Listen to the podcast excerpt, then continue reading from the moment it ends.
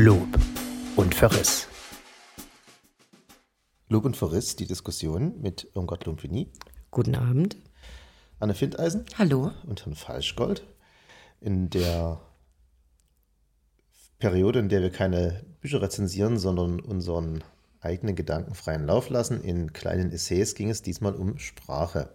Angestoßen von mir in meinem leicht sich beschwerenden Beitrag, ob der Tatsache, dass Anne Findeisen mir das Als und das Wie wegnehmen möchte. Wie gehen wir denn damit um, als Also wir hier so sitzen? wegnehmen, wegnehmen ist ja wirklich zu viel gesagt. Ich hatte ja nur den dezenten Hinweis irgendwann mal gegeben, ähm, dass du das manchmal falsch benutzt und dass das für mich kein guter Stil ist. Ähm, und ich hatte daraufhin beschrieben, warum ich das falsch benutze. Wobei ich, machen wir folgendes. Wir gehen heute mal nicht irgendwie spezielle Beispiele durch. Das wird nämlich zu langweilig, interessiert niemanden. Nur für, nur für das Protokoll. Ich bin der Meinung nach wie vor, dass die nicht falsch waren. Okay, erstens. Zweitens äh, habe ich beschrieben, warum ich sie so nehme. Ne?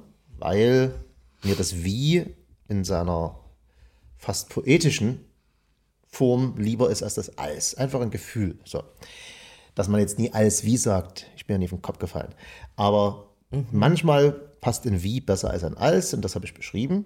Und habe dann aber die Frage gestellt in meinem letzten Satz dieses Essays, warum oder andersrum habe ich äh, als Autor die Pflicht, mich zu verbiegen, damit, also etwas zu schreiben, wie es mir nicht gefällt eigentlich, damit anderen Leuten es gefällt, also in dem Fall dir, Anne Findeisen, oder ist es andersrum? Muss der Leser damit klarkommen, dass der Autor schreibt, wie er schreibt? Naja, aber also es gibt ja Regeln einfach und äh, wenn man die, also die muss man natürlich nicht befolgen, aber deswegen gibt es die ja. Und ähm, da kann man jetzt schlecht nach Gefühl schreiben. Also klar, wenn du irgendwie ein Buch verfasst und dir überlegst, äh, ich benutze keine E's, gab es ja schon, dann ist das natürlich deine künstlerische Freiheit. Aber ich finde, wenn man einfach nur was rezensiert, ja, kann Dann- man dann sich durchaus an die Regeln der Grammatik halten. Und wie strikt muss man sich daran halten? Genau. Genau. Gibt's- Mhm. Genau. Ja, so dass eine Findeisen keine Pickel bekommt. Ähm, ich werde das künftig versuchen. Ich habe mir das vorgenommen, wenn es in den, im, im Kontext der Rezensionen, ne, das etwas genauer zu machen. Das hilft vielleicht auch der Les- und Hörbarkeit der Rezensionen, deswegen ist das erstmal keine schlechte Nummer. Und ist auch eine schöne Übung. Und in den Essays dazwischen kann ich ja machen, was ich will, was ich lustig bin, also wo es nicht um Rezensionen geht, sondern um, um freie Ausführung von Gedanken. Aber nochmal zu den Regeln und der Sprache. Kann man so nicht stehen lassen. Dadaisten. Äh, Morgenstern. Äh, alle Mi- Ringelnatz. Alle Leute brechen permanent Regeln, damit was Neues entsteht. Ja, aber das ist ja dann deren künstlerische Freiheit. Das ist ja Naja, das, was ich gerade ja. gesagt habe. Und das ist ja, und das muss ja nicht immer schön sein, ne? Äh, aber es Aber ist du wichtig. suchst ja jetzt eigentlich nur nach Ausreden, damit du das weiter so verwenden kannst. Ja, das habe ich ja gerade und von mir keins auf den Deckel kriegst dafür. Und du benutzt es ja auch nicht immer falsch, habe ich ja nicht gesagt. Aber vor allem, ich tue auch gar nicht, also bilde ich mir ein, gar nicht so sehr viele Sachen falsch verwenden. Nur dieses Als und Wie mache ich halt gerne. Und das Ja, ich und das begründet. fällt mir eben besonders auf. Und Da stolper ich dann eben drüber. Irmgard? Ich muss gestehen, dass ich jemand bin, äh, der beim falschen Gebrauch von als und wie auch innerlich so ein bisschen zusammenzuckt. Und habe aber als Blindenfleck sofort entdeckt, dass mir das bei Herrn Falschgold noch nie aufgefallen ist. Ist mir scheißegal. Also ich konnte da tatsächlich drüber hinweglesen. Das kann aber fast nicht sein, ne? Ist aber in der Tat Das so, zumindest bei, zumindest bei deinen Texten. Äh, wo ich bei Anne Findeisen bin, ist, dass es tatsächlich sehr viel einfacher ist, für mich Texte äh, zu erfassen und nachzuvollziehen, wenn die Rechtschreibung korrekt ist. Na, das ist. Also mich macht es tatsächlich wahnsinnig, wenn Kommas fehlen und ich verschiedene Sachen herausfinden muss und aber ich habe schon als Kind in der Schule war ich zu blöd für, für Klassenarbeiten, weil ich die Hälfte der Frage, Fragen immer nicht verstanden habe und dann wirklich angefangen habe zu fragen, bedeutet das das oder bedeutet das das und ein Komma macht das zum Beispiel eindeutiger und dann bin ich der große Fan davon. Und ich habe ja aber wiederum äh, ganz anders argumentiert. Also ich bin natürlich auch darauf eingegangen, wie Anne Findeisen. Es gibt natürlich äh, ganz viele literarische Texte und Experimente und das Ausloten von Sprachen. Und ich habe allerdings argumentiert, dass äh, scheißegal ist. Also dass ich denke, dass es der Distinktionsgewinn des Mittellosen ist. So, also äh, Was, Ich hab- was, was meinst du damit? und zwar, also bei reichen Leuten ist es scheißegal. So und äh, bei Leuten, die sich nicht leisten können, die aber wenigstens ihre Bildung haben, dann wird dazu dann geneigt, dass man das so ein bisschen wie eine Monstranz vor sich äh, herzieht. Und ich glaube, dass das ein bisschen aus der Zeit kommt, bevor es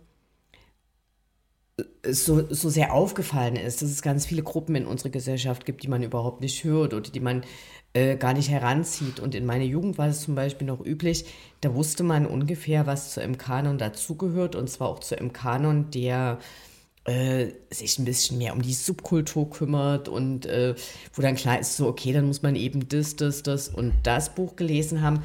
Und es funktioniert ja heutzutage nicht mehr. Also wir haben ja selber in einer ähm, Veröffentlichung hat ja jemand drunter geschrieben und einen Beitrag von Anne Findeisen, dass das äh, rezensierte Werk ja bestimmt schon alle gelesen haben, die irgendwie sich für Literatur interessieren, wo man dann instinktiv denkt, so, naja, A, dann B, Wo- selbst äh, wenn, C, was schreibst du hier, hast du nichts zu tun? Genau, genau, ist, ist so scheißegal. Und äh, ich, kann, ich kann tatsächlich mich auch noch an Leute erinnern, die, äh, wo, das, wo man sich so unterhält und sagt, also Person XY hat ja dieses Buch nicht gelesen. Und dann ist man so empört und sagt, was, das kennt, die kennt den Film nicht. Kenne ich so. mit Bandnamen, äh, aber das hat man halt Ist so- in den 20ern gemacht, ne? Und, und, bei, und, und bei einigen zieht sich das durch und ich glaube, dass es halt ähm, in der heutigen Gesellschaft mehr und mehr so abnimmt. Und ich habe aber passend zum Thema vor einigen Tagen äh, den Podcast äh, Gemischtes Hack gehört, einen der erfolgreichsten im deutschsprachigen Raum. Ich bin nicht ganz sicher, warum das so ist, aber es gab eine witzige Rubrik drin. Und zwar war die, ähm, also zwei Typen unterhalten sich, beide sind sehr bekannt und sehr beliebt. Und die unterhalten sich über Sachen, die bei reichen Leuten übelst positiv besetzt sind, bei Armen not so much. Und zwar, ähm, eins der Beispiele war, viele Kinder haben. So, von der Leyen sechs Kinder, scheiß geil, bei armen Leuten Die Peggy aus Morzahn. Schlimm. Die haben ja auch keine Ahnung von Verhütung und überhaupt und äh, Sozialsystem. Und das Gleiche gilt aber auch für Fremdsprachen. Bei reichen Leuten total dufte, aber wenn das die äh, armen Kinder sind, die als nicht äh, deutsch hauptsprachig in unsere Schule kommen, dann sagt da keiner, das ist ja toll. Die sprechen hier drei, Wahnsinn. die sprechen hier drei Sprachen und jetzt lernen sie auch noch Deutsch. Und daran erinnert mich die Diskussion so ein bisschen. Ne? Also das ist so richtig egal. Und ähm, aufhören will ich noch mit einem anderen Beispiel. Bin letztens Straßenbahn gefahren. Die war sehr voll. Das war nach dem Fußballspiel und steigt eine alte Frau ein. Und die hatte irgendwie äh, so Taschen dabei und äh, die rungste sich vollkommen ungerührt durch eine Gruppe junger Männer durch und erklärte dann sehr laut und äh, mit ein bisschen ähm, Akzent, ich sitze hier. So nicht, darf ich mich bitte hinsetzen? Und das ist den, diesen jungen Männern enorm negativ aufgestoßen. Die haben sofort angefangen, die richtig zu belegen. Du bist in unserem Land, du hast es so zu sprechen, äh, wie wir das wollen. Das heißt, bitte, du lebst von unseren Sozialgeldern. Und die Frau äh, war echt sehr böse und sehr penetrant und hat die halt ihrerseits total rund gemacht. Dann hat auch gesagt, so, äh, ich habe eine Rente und ich arbeite nebenbei und von deinem Scheißgeld lebe ich überhaupt nie. Und, ähm, und es eskalierte dann aber äh, dahingehend, dass es eben sehr viele junge Männer waren, die haben ihr die Tasche geklaut, rausgeschmissen an der Haltestelle, sie nicht rausgelassen und sie ist dann quasi eine Haltestelle später rausgekommen und konnte sich ihre Sachen holen. Und ich habe dann mit einer Freundin gesprochen und die hat gesagt, ja, kennt sehr viele Leute, die nach Deutschland kommen und die bemühen sich, dass sie so schnell wie möglich verstanden werden. Und es ist scheißegal, ob die da Bitte oder Danke dabei haben. Es ist eben wirklich so, man versucht sich verständlich zu machen und dann haben die Kartoffeln nichts anderes übrig, als zu sagen, bitte, danke, alles wie. Und wenn du nie so sprichst wie bei uns, dann so. Und das war so dann das Ansinnen meiner Gegeninitiative. Das- Okay, das da klingt Das rutscht- rutscht aber, jetzt so aber, als wie- aber, aber ich weit muss, ab, möchte aber da noch okay. äh, hinzufügen, dass das von mir auch, falls es so rüberkam, sorry, äh, gar nicht so oberlehrerhaft gemeint war.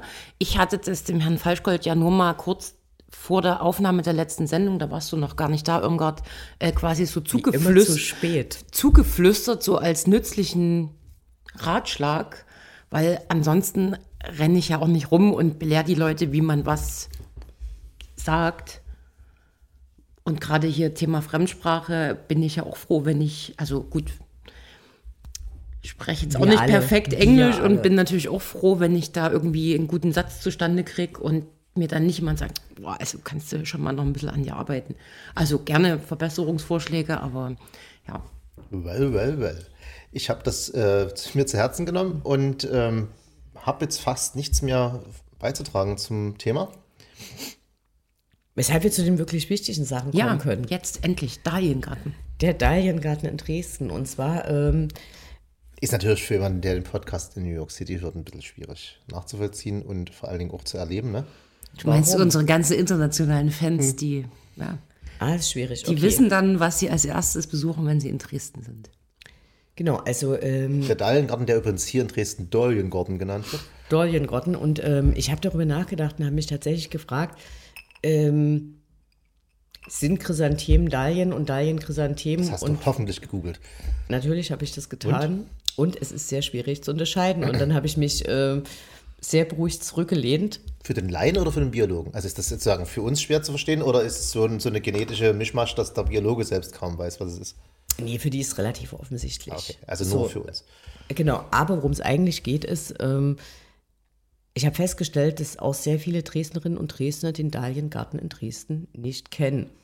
Also die Leute kennen den Botanischen Garten und dann kennen einige noch die äh, große Kamelie in Pillnitz, die aus ihrem Glashaus rausgefahren wird. Das ist doch hoffentlich eine Kamelie, oder? Ich war schon dort, aber habe mir nicht gemerkt, wie sie heißt.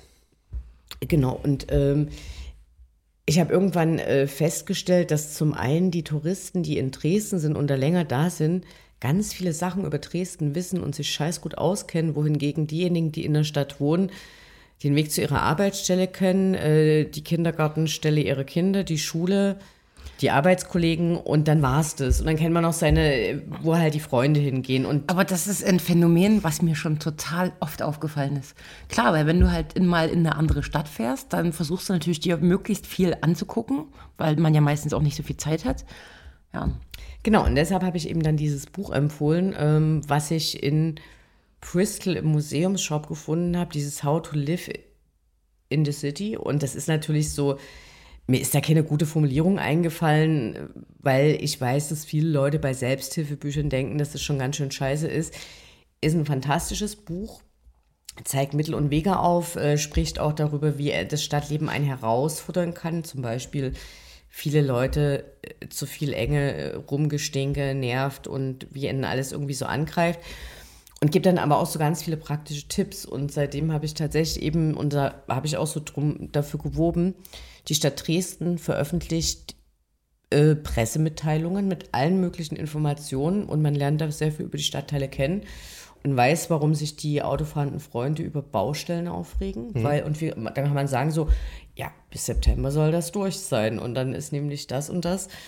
Und äh, die Stadt Dresden, das passt jetzt, ist wieder so der Bogen zum Rewilding-Prozess von Herrn Falschgold, der angestoßen wurde.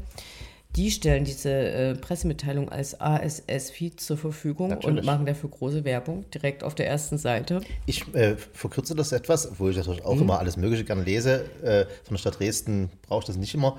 Und folge aber einfach, um das abzukürzen, den Bürgern der Stadt Dresden, indem ich mir einem Mastodon-Account folge, der die angemeldeten Demonstrationen in Dresden täglich dokumentiert. Und das sind pro Tag fünf bis zehn.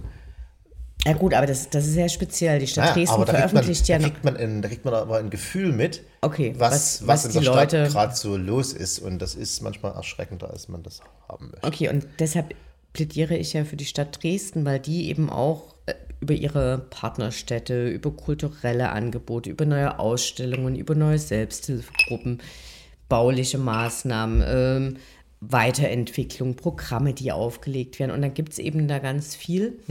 Und ich glaube, dass es äh, unsere Stadt tatsächlich wert ist, da so ein bisschen äh, ähm, sich die Mühe zu geben, immer so Orte aufzusuchen, die man eben noch nicht kennt. Also ich war zum Beispiel letztens das erste Mal in äh, der Hauptstelle der städtischen Bibliothek und war da sehr beeindruckt und sehr geflasht und dachte, dafür müssen Steuern gezahlt werden, das ist wichtig. Genau, und es gibt da einfach viel mehr zu entdecken. Und aber um auf den Dahliengarten zurückzukommen, weil der mich wirklich sehr, sehr glücklich macht. Der ist äh, im großen Garten, aber nicht zu verwechseln mit dem botanischen Garten, den die meisten eben noch kennen, sondern man fährt eine Haltestelle weiter. Und es ist, ähm, ich habe es gelesen, äh, nördlich dieses äh, sanierten äh, kleinen Schlösschens, was da rumsteht, von dem ich umgehend den Namen wieder vergessen habe. Genau, der Dahliengarten, die haben, äh, ich glaube, über 60 Sorten da angepflanzt. Wenn man jetzt noch hingeht, kann man noch so ein bisschen Glück haben, also bei entsprechender Witterung bis Mitte Oktober. Aber die Hauptzeit ist tatsächlich dann so im August und im September, wenn dort bis zu 60 Sorten ähm, blühen. Es sind immer so kleine Beete angelegt und mit Schildern versehen und man kann sehen, was es für Dahliensorten sind. Was es für eine Kategorie ist, zum Beispiel die Kakteenartigen. Genau, und es gibt die einfach gefüllten und dann gibt es die mehrfach gefüllten und es gibt sehr große, die fast ballartig sind und dann gibt es die einfachen, die aussehen wie langweilige Blüten. Chrysanthemen. Äh, nee, das stimmt jetzt wiederum nicht. Ähm, der Unterschied zwischen Chrysanthemen und ähm, Dahlien ist tatsächlich zum einen die Herkunft. Die Dahlien kommen aus Mexiko und einigen Teilen Guatemalas, wohingegen die Chrysanthemen aus China kommen. Und Chrysanthemen sind im Wesentlichen oft kleiner, Dahlien können sehr viel größer werden. Und ähm, die einen kommen mit Schatten besser klar und die anderen sind winterfest, aber not so. Also genau, aber aussehenstechnisch auch so. und Es, sind, äh, es gibt wohl Unterschiede an den, nicht an den Blütenblättern, weil die sind bei den Dahlien im Dahliengarten auch sehr, sehr unterschiedlich, sondern an den äh, Blättern unten. Die sind unterschiedlich An gezackt Blätterblättern. und die Blätterblätter. Genau, nicht die Blütenblätter, sondern die Blätterblätter. Und was im großen Garten dort ganz wunderbar ist, eigentlich jedes Mal, wenn man da ist und die Dahlienzeit, die Blütezeit ist, dann sind dort mindestens zwei, manchmal auch drei Gärtner. Ich denke, es ist der Traumjob der Leute, die im städtischen Gartenbetrieb angestellt sind. Die fahren da rum und machen alles total schick und ähm, das fetzt. Und ich glaube, was du noch erwähnen könntest, weil du schicktest mir ja Bilder davon, ist dieser tolle Brunnen, den es da gibt. Der aber an einer komplett anderen Ecke steht. Ach so, okay. Nicht komplett, aber er ist in, er ist in Laufweite, alles im großen Garten. Der Art Deco, habe ich das diesmal richtig betont? Ich sage sonst mal Art Deco, ne? Ja, sächsisch halt. Okay. Ich denke, ich denk, die Leute verstehen uns. Nee, der ist ein bisschen an einer anderen Stelle. Ich habe Ein ja dann noch, Mosaikbrunnen, ne? genau. Den, also man kann, man kann im großen Garten tausend Sachen besichtigen. Also auch das äh, Carola-Schlösschen ist toll und der See ist Oder toll. Und sehr schön die äh, herumstehenden ähm, Figuren, meist mythischer Natur. Und dann kann man bei Wikipedia googeln und vorher raten, was es darstellt. Ne, stehen überall an den Wegen stehen so kleine, meistens aus der griechischen Mythologie. Irgendwie die eine entführt den anderen, der eine macht mit der anderen rum. Dann kann man rausbekommen, was es ist. und der große Garten ist äh, ein unglaublich demokratischer und vielfältiger Ort in Dresden. Also äh, man trifft da tatsächlich alle Bevölkerungsgruppen. Es gibt mehrere Veranstaltungsorte. Also junge Garten ist sicher am größten, aber es gibt auch so kleinere Flächen.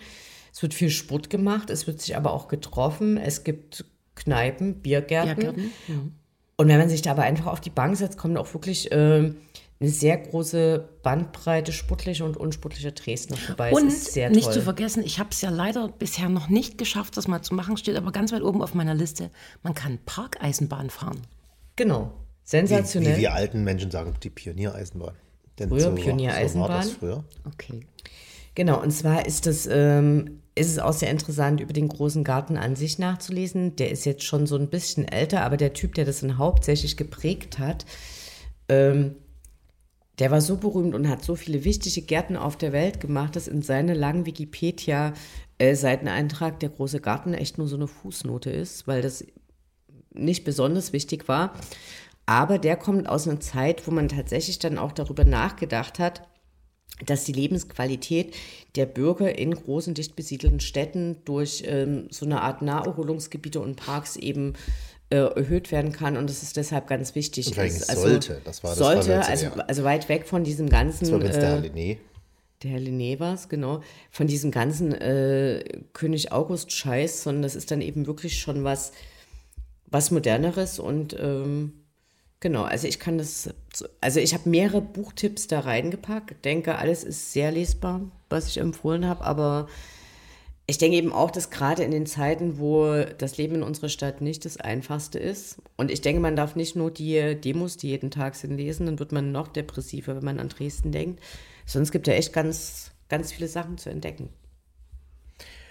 Okay, lassen wir es damit auf sich beruhen, wie wir hier sitzen. Als wir hier sitzen. Wir hören uns nächste Woche mit einer Rezension von mir wieder. Ich weiß noch nicht, was es wird. Und dann danach von Anne Findeisen und Irmgard Lumpini. Die sagt Auf Wiederhören. auch die Anne Findeisen. Adieu. Und Herr Falschgott, Herr Falschgott sagt Tschüssi. Ciao.